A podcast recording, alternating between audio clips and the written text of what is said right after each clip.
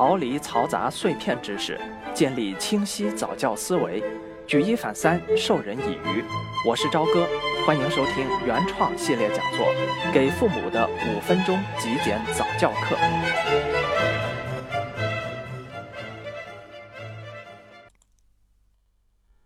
谈谈夫妻关系对于孩子的影响。说到家庭环境对于孩子成长的影响啊，涉及的面很广。比如我之前在给父母的五分钟早教课中，就曾经谈到祖父母的重要作用，以及几代人之间如何处理相互之间的关系和定位的话题。在内控式早教思维训练营中，也专门有一讲谈到如何构建内控式的家庭沟通氛围。那么今天在这里呢，咱们不谈以上的话题，单纯的来聊一下夫妻之间的关系对于孩子的影响。幸福的家庭总是惊人的相似，不幸的家庭却各有各的不同。那幸福家庭的相似点，别的不敢说，肯定会有夫妻关系良好这一点吧。所以，我们首先是不是需要意识到一点，那就是家庭的核心关系是什么？是亲子关系吗？是婆媳关系吗？是兄弟姐妹之间的关系吗？他们虽然都很重要，但都不是。一个家庭的核心就是夫妻关系，是夫妻两人组成了家庭，并且以此为基础，才衍生出两个原生家庭之间的关系、祖辈之间的关系、新生宝宝带来的亲子关系等等等等。那么，既然我们可以明确家庭的核心关系，就可以推导出另外一个结论，那就是夫妻关系是一切家庭幸福的基础。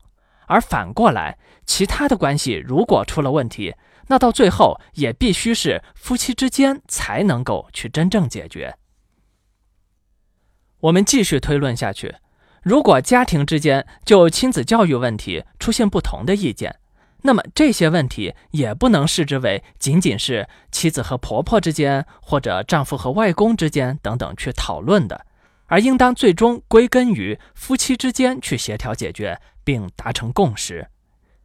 任何把问题丢在其他层面的做法都是不恰当的，甚至是一种责任的逃避。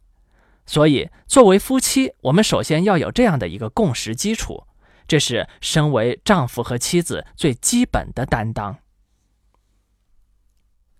话题说回来。当孩子在通过不断的试探大人的边界，从而建立起自己的规则意识时，夫妻之间步调是否一致，显然关系重大。常见的溺爱现象以及孩子成为小霸王的现象，多是因为家庭成员中至少有一个人成为避风港所造成的。而另外一种原因是，大家都误解了保护孩子天性的概念。人的天性其实更多的是动物性。而要成为合格的社会人，对于天性中的比如创造力、好奇心等等部分，是需要保护甚至培养的；而另一些天性，比如任性妄为、不愿意守规矩、受束缚、不会考虑别人的感受等等，这则是教育中需要改善的部分。以为是保护了孩子天性，结果却保护的是需要教养的那个部分，导致教育失败，这是夫妻都需要警醒的问题。我们再谈谈夫妻之间的感情。要知道，夫妻感情啊，是孩子除母性之外，对人性最直接的感受和学习。我们基于孩子是通过模仿来学习的这个认知，很容易就能够推断出来。如果家庭中夫妻的角色完成都非常好，每个人都对自己的角色有所担当，亲密而友善，那么孩子显然会从中学习到相应的角色技能。如何做一个好妈妈或者好爸爸？如何互帮互助？如何去善待另一半？孩子还会在这个环境中逐步建立起对异性的认知和接受程度。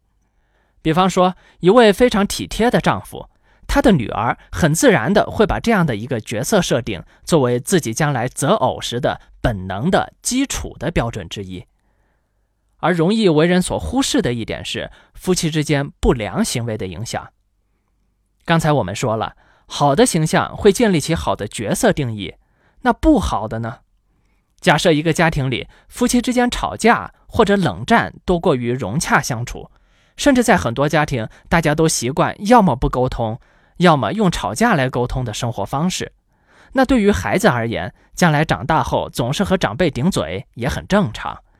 将来他择偶时和对方在一起，总是怒气冲冲，看起来很受罪，却又会习惯于就这样下去。我们再设想一个极端的情况。假设一位丈夫有家暴倾向，试想在这样的环境中，孩子长大后会如何择偶呢？先说男孩子，在他逐步长大之后，会很纠结，不管他是斥责还是接受这种现象，他会觉得这已经是生活的一部分了。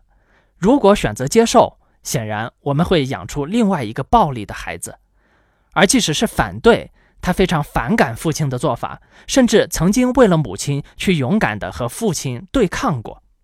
但当他长大后，因为习惯会导致对这种现象觉得很正常，见怪不怪，因为这就是他见过的生活。即使他是性格比较温和，也不排除他在极端压力下会有几率做出曾经和自己厌恶的行为同样的举动。这也是我们在看到很多令人痛心的社会新闻时，会发现居然有很多人会留言站在施暴者的一边，而总是抬杠式的怪罪受害者的原因。这可能是价值观已经被扭曲的结果。而如果是女孩子在这样的家庭长大，则更令人担忧。当他习惯这就是生活中总是发生的事情的时候，无论他有多痛恨这种行为。他也会很自然地把这种暴力视为对异性的角色设定的一部分。虽然他希望逃离，但却情不自禁地会在长大后大概率接受这样的异性。为什么？因为父亲表现再差，也曾经天然地成为过他从小依恋和依靠的主要对象。他已经在无意识的幼年学习中接受了需要依赖这种人的潜意识。甚至演化成是一种吸引力或者标准。很多时候，这并非理性所决定的，而是天性。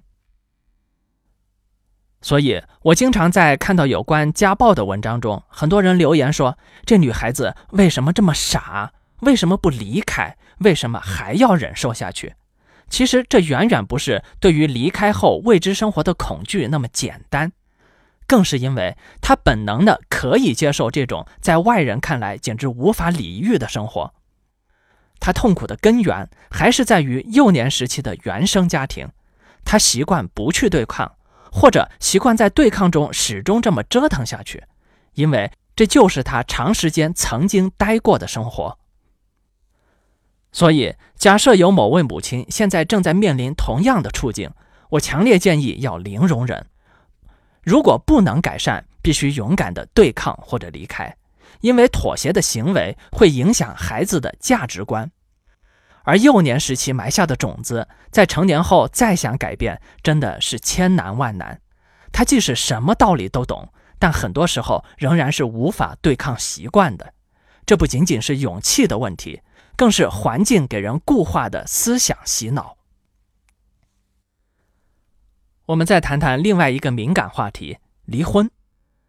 据媒体报道，二零一七年中国的离婚率高达百分之三十九，这显然是一个难以回避的话题。在那么多离婚的案例中，显然会有很多是有孩子的。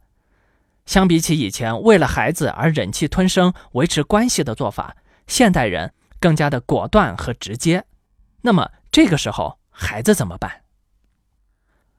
离婚了，在孩子面前互相指责，显然是不可取的。在多数情况下，离异的父母之间还是会很默契的选择在孩子面前保持一定的协调，甚至假装还在一起生活。我个人觉得，假装在一起的做法并不妥，因为瞒得了一时，瞒不了一世。等孩子知道的时候，他会发现，原来自己看到的婚姻其实只是个假象，是个谎言。毫无疑问，这给他带来的挫折感会比直接感受到失败的婚姻更为严重。他甚至有可能因此对婚姻失去信心。所以，还不如直接的告诉他：“爸爸妈妈离婚了，但是不用担心，我们还是一样的爱你。将来虽然会有一些不方便的地方，但我们都会陪你一起度过的。关于这个话题，我们暂时聊到这里。话题比较敏感，而且基于不同的情况呢，可能很多人会有自己其他不同的想法。咱们肯定还是更希望每个家庭都能够幸福和睦，互相体谅。只要不出现一些原则上的问题，大多数情况下。我们都有能力去用心共建一个美好的家，也带给我们心爱的孩子一个更好的成长环境。但这的确需要双方共同的付出，我们都需要意识到自己的角色与义务，勇于担当，互相包容，互相体谅，不逃避。眼光不能只盯着另一方，咱们要一起保持学习的态度，乐于改善自己，这才是真正的夫妻之道。